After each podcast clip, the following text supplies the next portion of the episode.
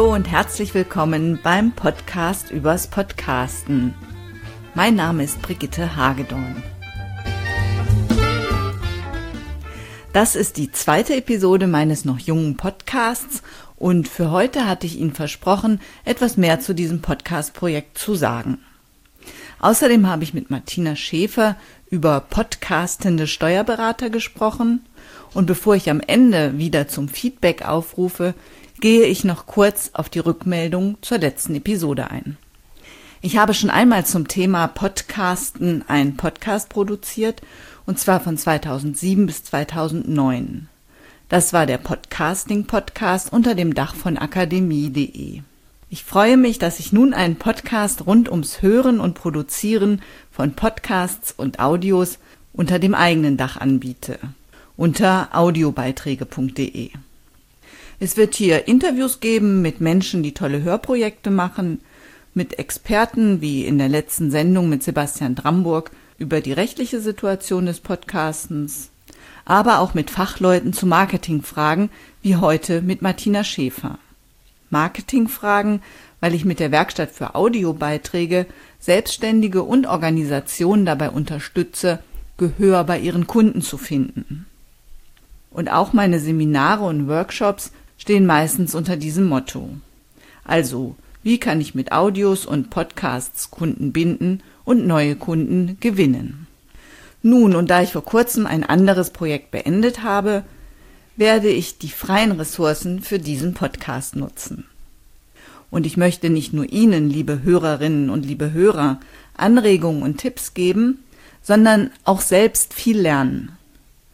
Zum einen durchs Machen und zum anderen durch die Gespräche, die ich führe. Dieses Wissen wird dann natürlich wieder in diesen Podcast zurückfließen und auch in meine Seminare und Beratungen.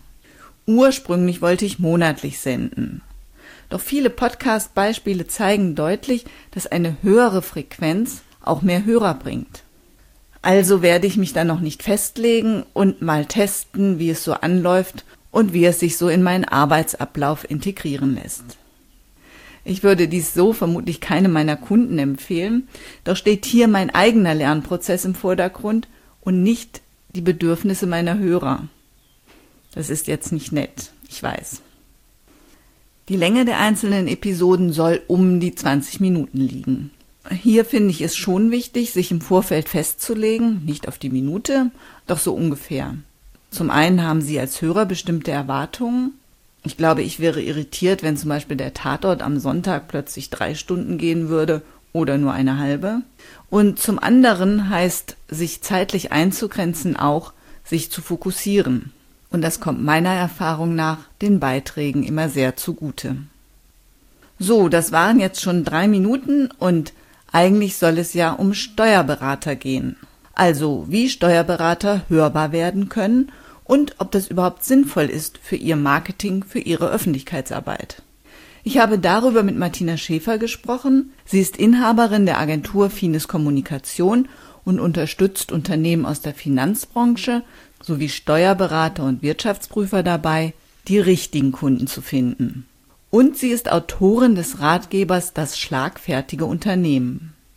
Hier ist ganz viel die Rede von Transparenz und sie nennt dort Podcasts als eine Möglichkeit der Präsentation. Das Buch ist bereits 2010 in der Reihe PR Praxis erschienen, einer Zeit, in der Podcasts als PR-Instrument noch nicht so häufig erwähnt wurden. Ich habe mit Martina Schäfer über die Möglichkeiten gesprochen, die ein Podcast insbesondere Steuerberatern bietet. Und meine erste Frage war, vor welchen besonderen Herausforderungen Steuerberater denn heute stehen. Ja, Steuerberater haben vor allen Dingen die große Herausforderung, dass es mittlerweile sehr, sehr viele von ihnen gibt. Ich habe letztes Jahr auf der Steuerberaterkonferenz in Hamburg erfahren, es sind in Deutschland mittlerweile sogar über 90.000 Steuerberater. Das heißt natürlich, der Kampf um Mandate bzw. der Wettbewerb um Mandate wird immer größer. Dazu kommt dann noch, dass viele Privatpersonen oder auch ähm, Selbstständige, kleinere, mittlere Selbstständige ihre Steuererklärungen inzwischen mit den Steuersoftware, verschiedenen Steuersoftwareprodukten, die es auf dem Markt gibt, selbst erstellen. Entschuldigung, Martina, Mandate bedeutet dann sozusagen Kunden. Richtig, genau.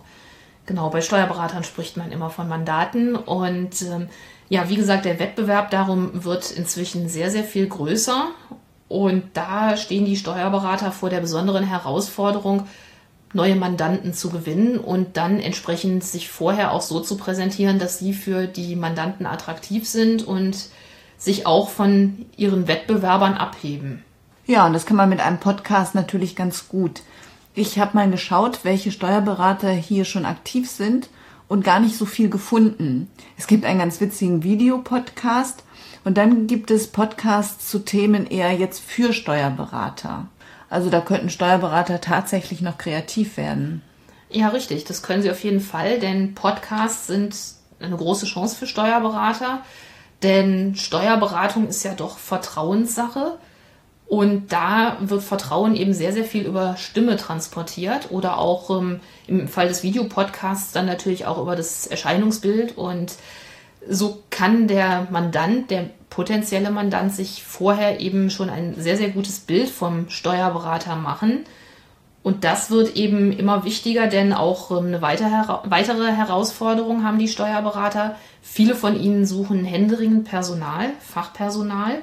Und das ist auch sehr, sehr schwer zu bekommen.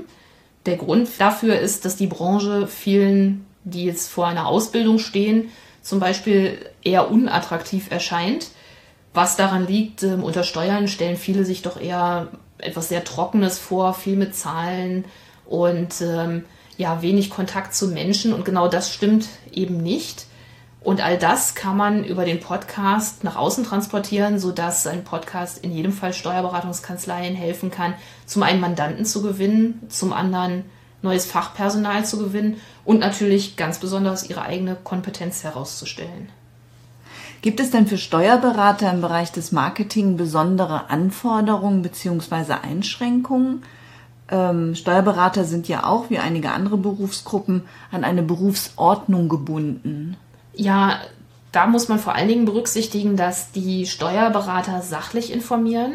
Das heißt, ähm, sie sollten sich natürlich seriös und vertrauenswürdig präsentieren und sollten, wie ich eben schon gesagt habe, auch ihre Kompetenz deutlich nach außen transportieren.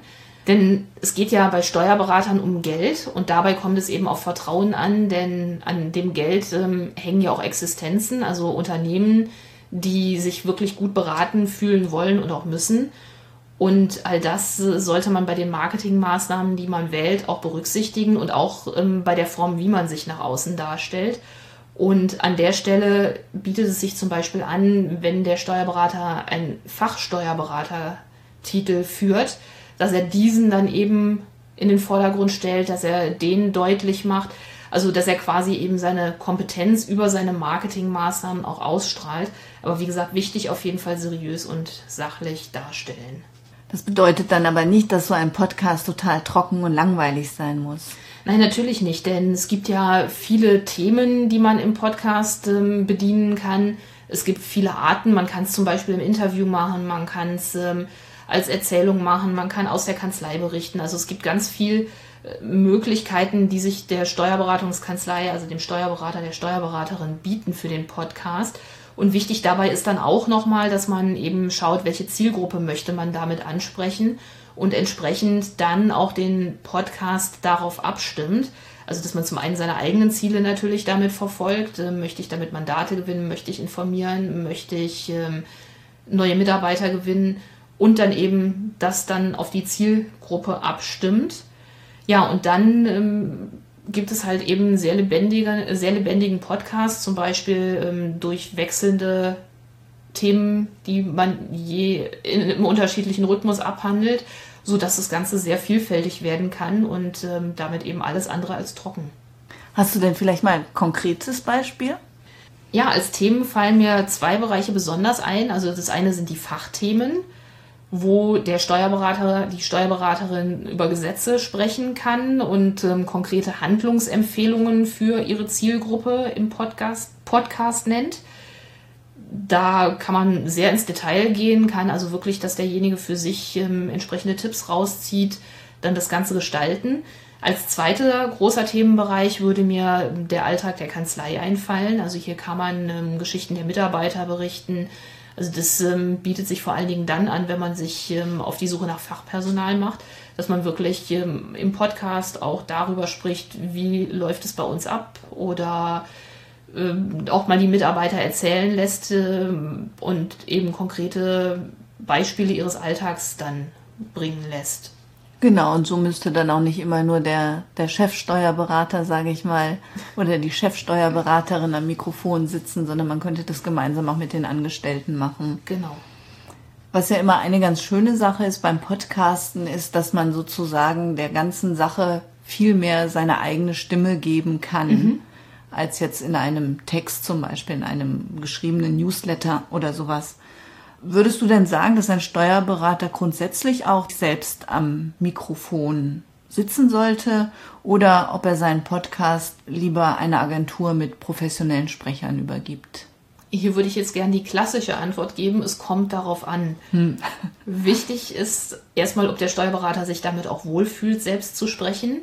Aber du hattest ja eben auch schon gesagt, es gibt ja auch die Möglichkeit des Interviews, sodass also auf jeden Fall auf der anderen Seite ein professioneller Sprecher sitzen kann und äh, das auch dem Steuerberater wieder etwas Sicherheit gibt im für ihn vielleicht erstmal noch ungewohnten Medium.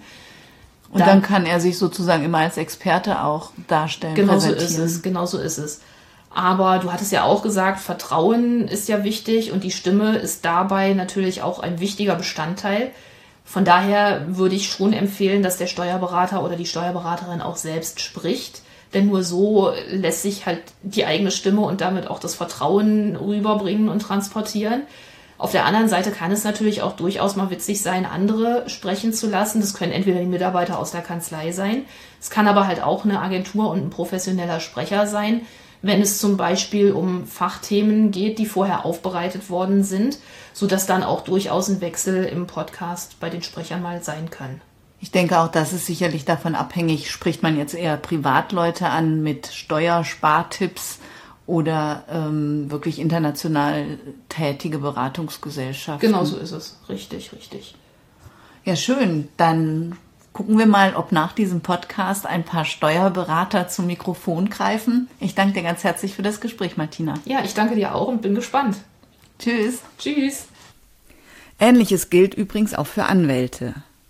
Mehr über die Möglichkeiten und Grenze anwaltlicher Kommunikation erfahren Sie übrigens in dem Podcast von Michael Klemms. Dürfen Anwälte werben? Zu finden unter infobroker.de slash podcast. Dann möchte ich mich für das Feedback zur ersten Episode bedanken. Es hat mich auf ganz unterschiedlichen Wegen erreicht. Zum einen wurde hier bemerkt, dass die Qualität des Interviews nicht so toll war. Ich weiß, Sebastian Drambocks Kanzlei liegt in einem wunderschönen Altbau, der große helle Räume hat, die jedoch auch sehr hallig sind. Ich habe das Gespräch mit meinem Zoom H2 aufgenommen und hätte besser ein externes Mikrofon benutzt, welches dann näher an der Schallquelle, also am Mund des Interviewpartners ist. Da die Gesprächssituation mit dem Zoom, den ich einfach zwischen uns gestellt habe, aber angenehmer ist, als mit dem Mikrofon rumzufuchteln, hatte ich mich trotz Hall für den Zoom entschieden. Tja, und Hall bekommt man im Nachhinein leider nicht mehr aus der Aufnahme weg. Eine Hörerin dachte, sie sei im falschen Podcast, denn meine kleine Intro-Musik ist von der Stange und nicht exklusiv. Sie ist aus dem Jingle-Angebot von GarageBand von meinem iMac.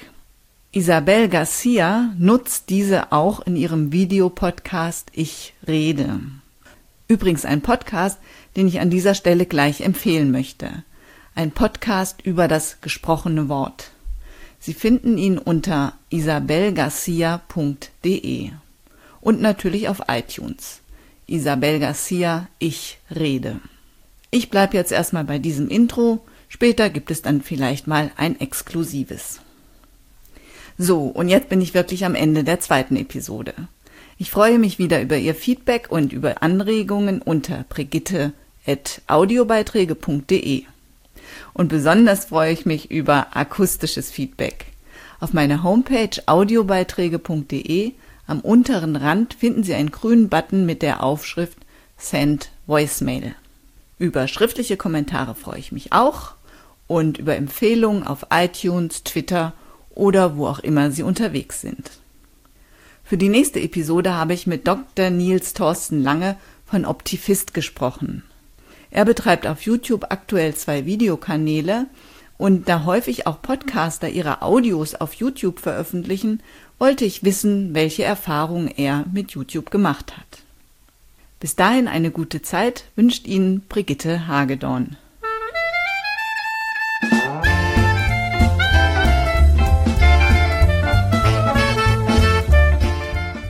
Vielen Dank fürs Zuhören.